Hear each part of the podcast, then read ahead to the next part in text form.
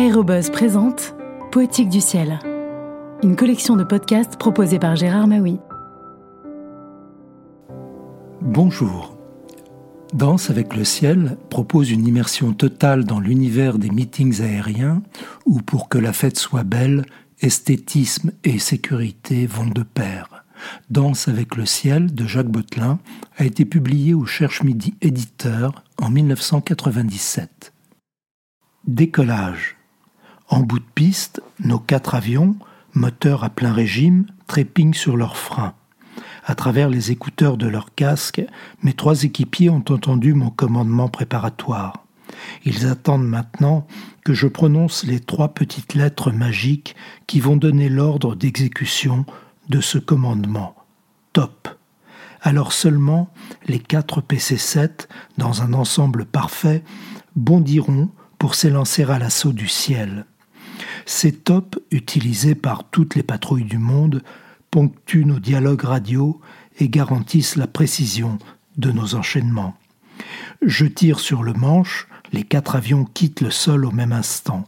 Sans perdre une seconde, mon équipier extérieur droit glisse vers l'arrière de mon avion pour se mettre en position dite de charognard. Le train, top. Les volets, top.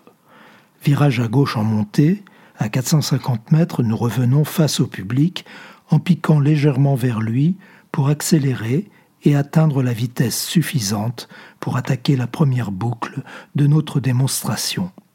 La fumée, top, à bonne distance, en souplesse mais avec fermeté, je cabre mon avion vers le ciel. Flanqué à ma gauche et à ma droite de mes équipiers extérieurs et suivi par le charognard dont je n'aperçois dans mon rétroviseur que l'extrémité des ailes. Son hélice, à un mètre cinquante de mon avion, rend sa présence perceptible. Au sommet de la boucle, sur le dos, nous replongeons vers le sol, littéralement soudés les uns aux autres, pour terminer cette première figure et enchaîner. Les quatre avions se positionnent pour effectuer un passage devant le public. Dans la descente, les accélérations peuvent atteindre 4G pendant environ 15 secondes, sans interruption. Les équipiers, écrasés sur leur siège, luttent pour tenir leur place au centimètre près, ce qui demande une grande concentration malgré la sueur qui coule parfois dans les yeux ou le soleil éblouissant. Remonte à droite, laisse descendre, en série, fumée, top, barrique, top, on cabre, on tourne, Telles sont nos litanies, mille fois répétées en meeting et à l'entraînement. Pendant les sept premières minutes de la démonstration, nous enchaînons de belles trajectoires soulignées d'un double sillage de fumée. Pour optimiser le spectacle, je veille à obtenir le meilleur cadrage possible par rapport au public. Ma place de leader m'oblige à piloter souplement, en dosant le régime de mon moteur pour laisser assez de marge de puissance à mes équipiers. Ceux-ci me suivent, le regard rivé sur mon avion. Du sol, tout semble aisé et homogène, mais à bord, quelle tension. Éclatement, top. Les quatre avions, nez pointés vers le sol, se séparent pour partir dans des directions opposées, suivis de leur panache de fumée. Du sol, on croirait soudain voir éclore une fleur ou exploser une fusée de feu d'artifice.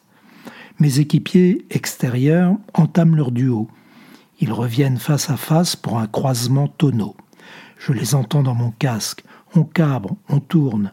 Les avions se croisent, enlacent leur sillage de fumée et s'éloignent.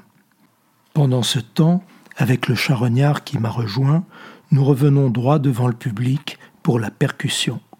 Percussion, les avions partent en virage opposé, écrasant leurs pilotes sous 6G.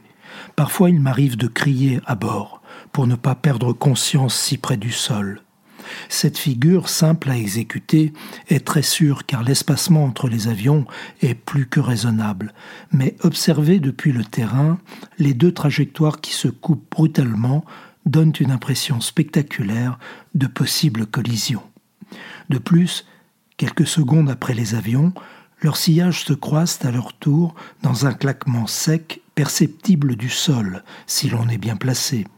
L'illusion est totale, c'est la loi du spectacle, et notre métier consiste à utiliser ces effets pour garantir l'originalité et la qualité de nos exhibitions, sans jamais transgresser toutefois les critères de sécurité. Pendant les 17 minutes de notre spectacle, la tension nerveuse déployée pour tenir notre place et éviter de toucher l'avion voisin si proche est intense.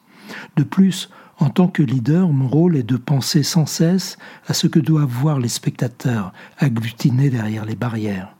Nous devons avant tout offrir un spectacle d'exception à un public toujours enthousiaste et sensible à l'esthétique de nos pirouettes.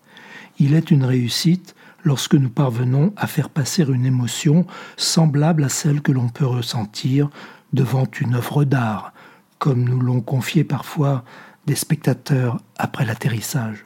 C'est le plus beau compliment que l'on puisse nous faire. À bientôt pour de prochaines lectures.